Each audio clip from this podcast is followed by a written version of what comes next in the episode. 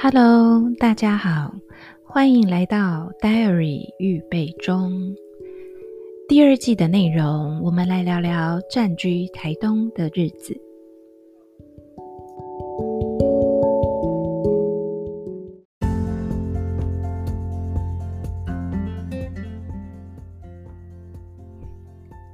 今天这集来示范，或者是说尝试。没有主题的内容，呃，截至目前为止，我所录的每一集，大概都会帮自己列一个大纲，就是大概是在哪一个主题底下，然后要讲设呃讲述哪一些小标题，呃，有这样子的习惯，其实也是，比如嗯、呃，可能也是工作上面就是养成的。譬如我今天要讲哪一个课程，那大概要讲述哪一些东西？那因为大部分的内容都是我已经熟悉的，但是可能有就是看自己要从哪一个点去切入。那我也记得当时准备要开 Podcast 这个节目的时候，呃，去听了其他人的一些建议。那其实就有听到一些说，嗯、呃，可能如果是有两人对谈的。嗯，也许可能有设好一个主题，但是可能对谈当中，也许大家嗯会不自觉的偏离了主题，或者是嗯可能会有更激发出另外的想法。但因为我目前的嗯都是自己一个人讲述，所以可能我就会告诉自己说，嗯，我还是要在有一个主题，那才不会变成其实当我词穷。或是我突然之间不知道说什么的时候，没有另外一个人来帮我 cover，或是他可以接住我的话语。因此，每一次讲述定好一个主题，还有下面的一些该讲述的呃内容细节，那我大概才能够呃就是比较完整的去录好一集的内容。所以，如果说完全是没有主题的闲聊，其实是蛮难的。尤其是一个人，虽然呃，其实我觉得老师这个职业有一点也算是也算是，就是我们在台上就是还要能够自得其乐的讲述课本的内容。那当然，如果我们希望台下的观众们他们可以更融入那个情境，那就要看我们嗯如何表演，如何吸引这些观众。啊、嗯，看我们好，或者是看讲台上面，或是听到他听进去了我们所讲述的内容，所以不自觉的那种自言自语，我觉得好像也变成了是，嗯，我们还蛮擅擅长的。今天尝试做这种所谓的没有主题的闲聊，就是想到什么就讲什么，或者是有一些嗯可以发想的内容，但目前为止可能只停留在呃我的。想象，或是我可能就是只有短短的一些状态，就好像原本我一开始准备要开 podcast 的时候，我就在想说，诶，我到底应该适合要讲述什么？呃，原本我是主要是让我的女儿听 podcast 的绘本嘛，所以那时候我就在想说，嗯，那不然如果我女儿都要听妈妈讲故事的话，那不如我就把讲故事。的时呃的那个时间把它录下来，那这样子我女儿要睡觉的时候呢，她就可以都听我所录的那个故事。那么其他的家长也可以上到 Podcast 来搜寻。一开始我也尝试录过，就发现，嗯、我真的是要进入到录音这个阶段啊、以及真正在录的时候，我才发现，哇，原来我是一个讲。只要讲绘本故事，或是讲故事给我女儿听，我就会一定打哈欠的人。无论那个时间是睡觉前、晚上睡觉前，或者是下午，或者是白天，好像屡试不爽。就意识到这件事情的我，嗯，当就没有没有录音嘛，那但是就是一样讲故事给我女儿听，发现哇。一定会打哈欠诶，无论就是可能才刚开始讲，或者讲到快要结束，或讲到中间，总之只要讲绘本故事给我女儿听，我女儿都完全没有打哈欠，但是这个我这个讲述者就已经哈欠连连。那所以很清楚的意识到，然后也真的发现说，哎，自己真的有这个状况之后呢，就有点打消了要录 podcast 的念头，然后就想说，哇，怎么办？如果我的 podcast 不不是要讲绘本的，那难道要变成闲聊的吗？可是闲聊的部分，呃，我要去台东了，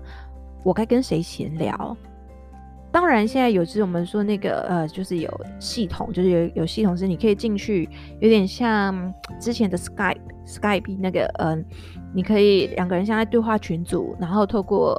呃线上对话，还是可以录音下来，就变成好像我们在同一个空间在录音。但因为我还没有真的去深入研究那个系统，所以也还没有去执行。呃，或许未来，嗯、呃，我需要跟我的朋友们。呃，进行某一些话题的讨论，然后或者是在教学上面，或是我一些同事他们的要跟他们聊呃一些状况的时候，或许就可以用这个系统。所以，总之我在那个当下，我觉知道说啊，自己好像不能讲绘本，以后就开始又再重新去思考，哎，我可以讲什么？那当时呢，我还在台北看中医，那回诊中医的时候呢，刚好也都会遇到我几个，就是嗯。同事，也就是我们的好，我的好朋友哦。那因为当时我们都一起在同一个中医那边看诊，所以我们可以利用在回诊的，就是等待医生就是叫我们的叫号的时候，那我们在诊间外聊天。那因为我们都是有小孩的妈妈，所以其实话题无非是围绕着妈妈经，讲小朋友的，讲他的，讲我的，讲彼此对于这些事情看法或什么的。然后，嗯。其实，在那个当下，我会觉得，因为当妈妈之后，其实大家都会知道，有一些苦，或是有一些嗯难以言喻的辛酸，难以说出来的苦楚，都当你在用笑话的方式把它讲出来的时候，虽然当下真的觉得很有趣，听到的人也会觉得啊，真的是怎么会这么的荒谬，或这么的好笑。但其实我们内心也都知道，这都是建立在面对这件事情的那一个母亲身上的痛苦。今天刚好在听台通新的一集，里面他们就引了一个格言，然后他们说好像是，哎，我有点忘记是哪一个讲的，就是说幽默其实都是建立在悲伤上面，好像还是幽默的本质其实就是悲伤。那嗯。在听的时候，我也觉得的确，我们通常我们会让会觉得这件事情很幽默，是透过了讲述者他可能一种自嘲的言语，或者是某一些人的伤痛，然后变成了笑话的方式来呈现。可是当你回过头去思考这一些，无论是自嘲的人，或者是他呃我们某一群人的悲伤，后来转变成听者的乐趣的时候，其实都是有人受过伤。才能够呈现出这个幽默的。那，嗯，当时我跟我的同事在讲述着，嗯，不同的家庭里头，以及不同的母亲所面临到不一样孩子，然后，嗯，我们如何把这些好气又好笑的事情，在讲述给他人听的时候的那种，嗯，蛮有意思的画面。我我就那时候是蛮想跟我的同事一起讲述，就是这一些妈妈经或者是我们遇到的事情。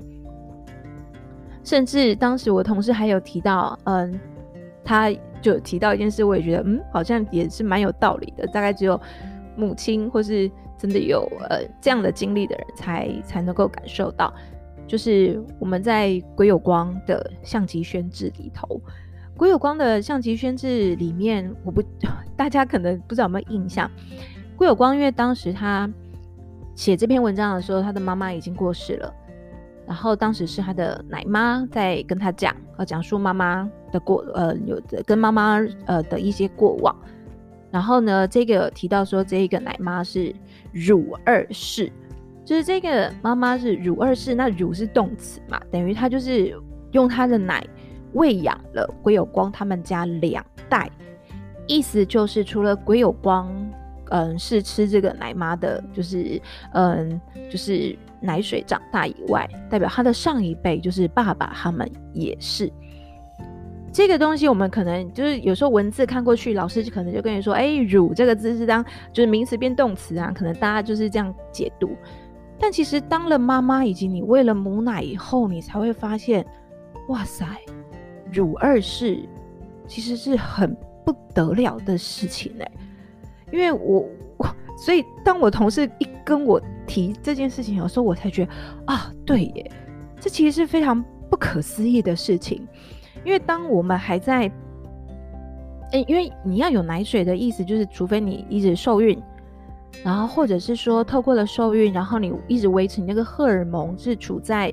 呃，一直能够分泌奶水，因为有需求，然后就会刺激乳腺，然后就会不断不断分泌。可是，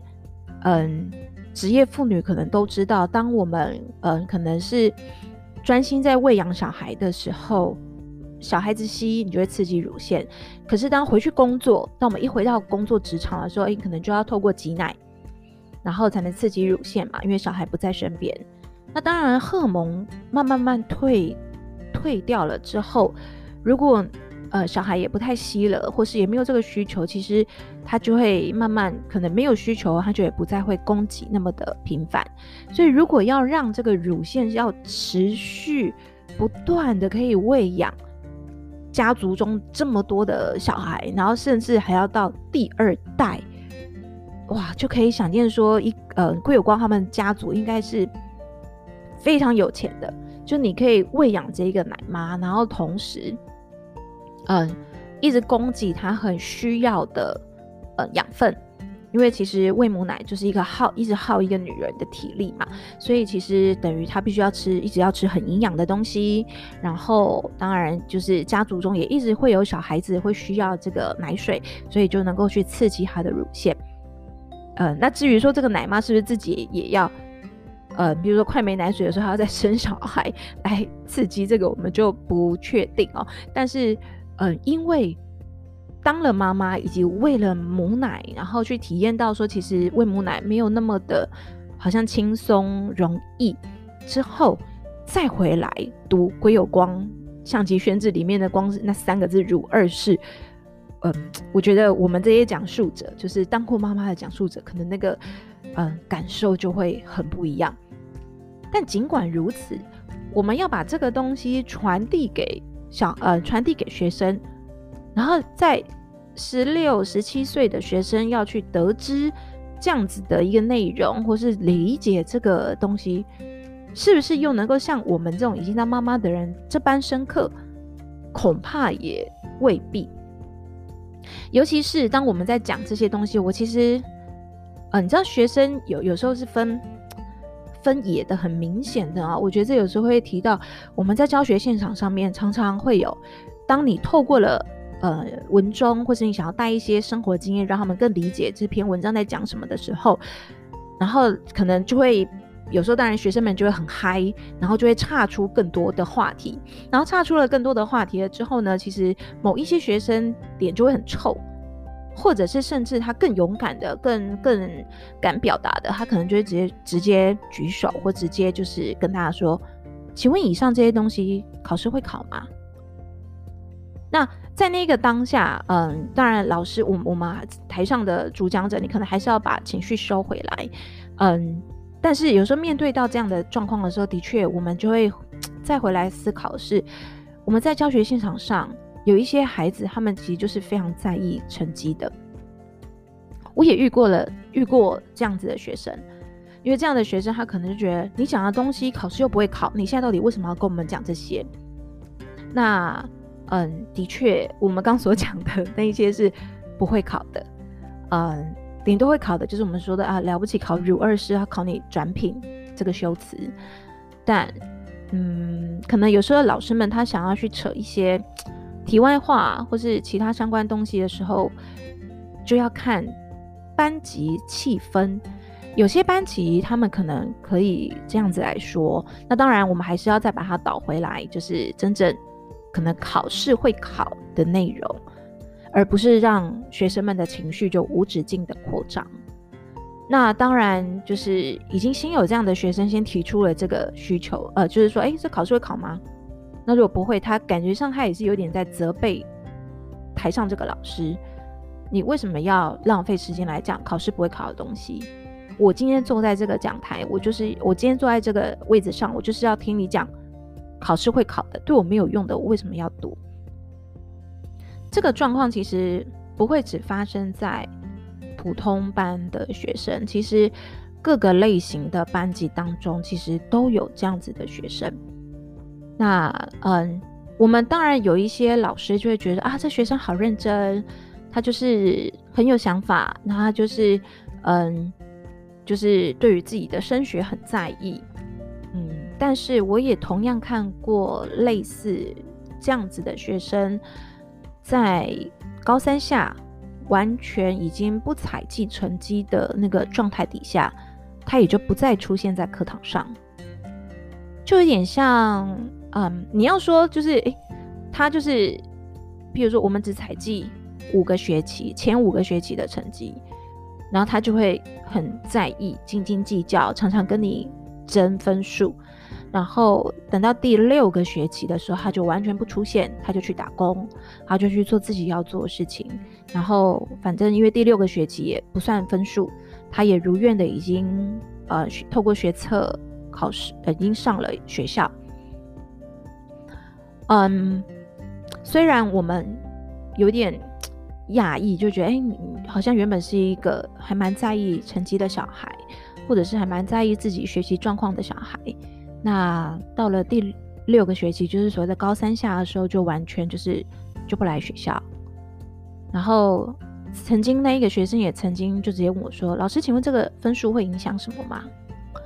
嗯，我也只能老实跟他说：“嗯，如果。”你的学校没有采集到第六个学期的，的确，我们这个分数就是你第六学期的成绩，它可能不会影响到你的大学升学。那当然，那个小孩就会觉得，哦，好啊，那就没差，你也就没有资格，嗯，再来约束我。所以，其实我们在教育现场会看到很多，嗯，这种情形。那当然。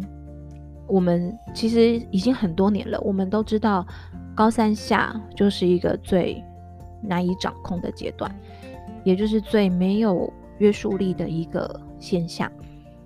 所以当，然后有时候我们老师们也会觉得，哎，现在 现在是你，嗯，你们已经不需要这些老师了，或是你们已经觉得老师，哎，没有办法给你什么用途，没有什么用处了，所以就。也不太在意或什么，但偏偏有时候这些孩子又会是，嗯，譬如需要你写推荐信，他如果突然发现说，哎，需要推荐信，然后需要什么什么什么，那又会突然出现在你的面前，或者是直接丢了一个什么资料给你了之后，跟你说，老师，这个呃，请你帮我写，那我什么时候就要？我相信，其实，在接下来到了下学期，就是嗯，接下来二月开始新的学期，一定会有很多的高三老师又会面临到这件事情，然后嗯，也一定会有很多的抱怨。当然，我们现在大部分都会比较比较勇敢的会说，嗯，我对你第一个，你可能也不常来上课。然后我对你的了解也没有那么的深刻，那你现在要我就两天或三天之内，我就要帮你写出一个东西，或是我要帮你改你的备审，嗯，这样子我不见得可以做得出来，或者是，嗯，有一些老师可能甚至在写推荐信，因为既然写完之后就要密封，那我是不是也可以勇敢的跟大学教授说，这个学生我并不推荐。因为我们在现场看了这些学生他们实际的样子，那其实我们是最了解的。只是往常我们站在一个教育者的角度的时候，都会觉得，嗯，我们是不是应该是给予鼓励，然后给予认同，甚至给予帮助，然后让他们可以去到他们所要的地方。那当然也不见得，因为我们写了推荐信就一定会上，而是说可能，也许有了这一个推波助澜，有了这个帮助，那是不是就可以让这个学生有机会。只是这个机会有时候其实真的是建立在互相。如果今天这个孩子他一直以来的表现，或是他一直以来并不是那么功利的角色的话，那么其实老师们写推荐信或是帮忙改这些备审自传，其实都是义无反顾，因为其实改下去是非常耗眼力的事情。好，哎，像没有主题，但是却。讲述到了这个部分，就是更加的有感，因为教书这么多年，然后也遇过了这么多的学生，甚至也教过了很多高三，所以其实这个感触其实是非常非常深刻的。那功利的学生跟我说的功利，就是很嗯很在意成绩，很在意成果，但是其实并不在意他人感受的这种学生，其实我们也都多多少少也都遇过了不少。那当然，就是老师们的心也是肉做的，其实也是会受伤。那嗯，只能说，嗯，有时候遇到很好的学生，有时候遇到很棒的一些班级，那都是缘分。那这也才会是我之前说的，就是我的之前我上一个导师班，嗯，就是刚毕业的这一这一个班级，我觉得。嗯，我很珍惜，因为他们并不是这样子，就是我很幸运的是，他们其实并不是这样子一群功利的小孩，所以我很愿意帮，就是我如果能够多帮一点，我是非常乐意帮助这一群孩子的。那嗯，另外一直有一个画面存留在我的脑海，然后我也很想要推荐别人去看，甚至是把它。曾经想说，哎，我把它放在教学里头，会有什么样子的？嗯，让学生们可以发现什么不一样的特质，或是在写作的时候，这就是所谓的侧面描写，就是所谓的侧面烘托，而不是正面。那这个画面其实就是也是很久以前的日剧，木村拓哉曾经演了一部叫啊、嗯《Challenge》，应该是吗？对，就是在讲他只是一个非常年轻，才三十五岁的小学老师，然后后来就是，总之因为政治一些政治因素，素人从政嘛，然后就被推上了，当到了日本的总裁，然后他以为他真的可以，嗯，真的因为做了总裁，而对人民真的有帮助，啊，就是做到总理大臣啊，哦不是总裁，就是总理大臣。那这一部我觉得是非常非常精彩的一部日剧。那当时有一个画面非常的，嗯，我非常的喜欢，就因为他拍摄手法。我记得那一幕是，嗯，木村他的秘书，就是他发现他的秘书原来是，呃，某一个大佬派来这边，有点像是监视他，或者是有点。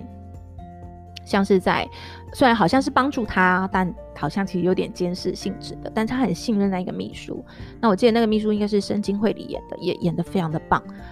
然后深津绘里好像我呃记得应该是好像要离开，就是不再继续帮他。那他先在工作场域上面遇到这个事情，然后呢又在要下班前听到了一个。他曾经去探望过的小男生，很喜欢踢足球的小男生，也约好要在一起踢足球的一个小孩子，就真的病逝了。然后双重打击之下的这一个总理大臣，接下来的画面，从他离开，听到了，接到了这个电话的消息，然后他离开，就是官邸。呃，离开他工作的地方，要回到家，然后再回到家，然后什么，所有一路的画面，全部都是拍着木村拓哉的背影，完全不带正面，就是他呃移移动，然后以及他到家，然后呢，就是所有的画面，他全部都带背影，你完全看不到木村他听到了这些消息。或是知道了这些消息之后，他的表情是如何，他的感受是什么？导演他就用完全都带背影的方式来让你看只有背影的木村。可是只有背影的木村，却很真实的呈现了整个他的落寞、他的难受、他的痛苦。那当时我，我就是一直记得了这个这个画面，然后一直到他真的坐倒在地上，然后哭了出来的时候，这记得好像嗯，大概有五到十分钟的那个画面，然后直到他真的哭了出来，开始啜泣的那个状态，才再回到了正面。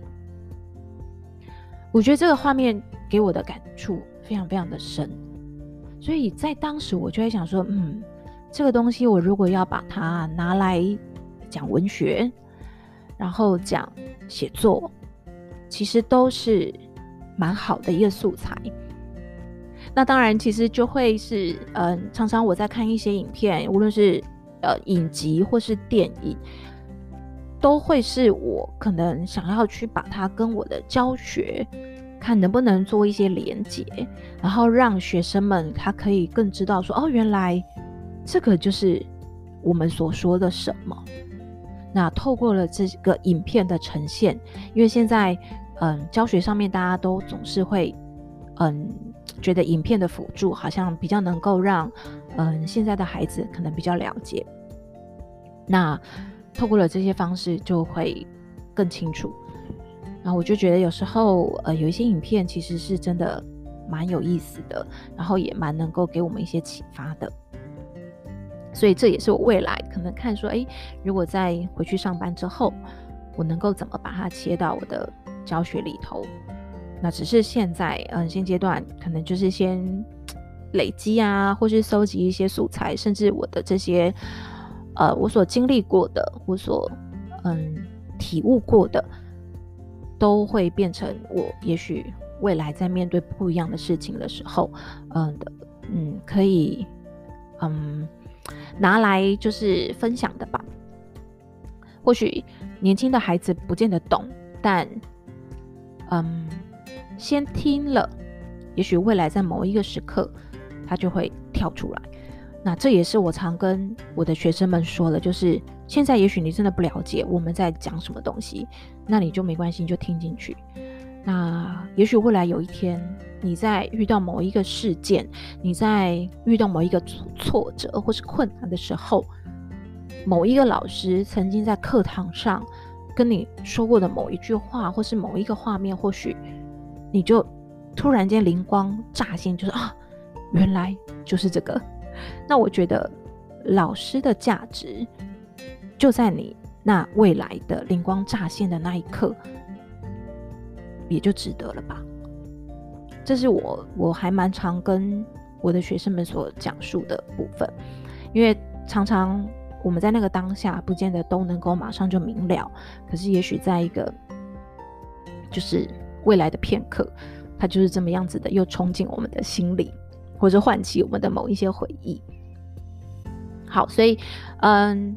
没有主题的闲聊，大概就会是像这样，就是想到什么就讲什么。那我觉得想到什么就讲什么，这个其实有时候就是也是蛮危险的，因为如果我每一集都是像现在这个样子，哎，想到什么就讲什么，然后好像有点漫无目的的聊。但是其实看似漫无目的，但好像又可以在某一个主题上面更加琢磨，所以，但是或许也会让听者，就是听的人会觉得，嗯，我有点摸不清这一集到底要干嘛。所以像类似像今这一集这种，嗯，就是没有特定主题的闲聊，想到什么就先暂时想什么，或者是嗯，有一点点灵光乍现的念头，但是还没有成型的。一些细部的内容，那呃，或是还不成熟的一些想法，可能大概都只能先抛出来，然后再来看看说未来可以再怎么去规划。好，所以我们今天就示范一下没有主题的闲聊是什么样子的。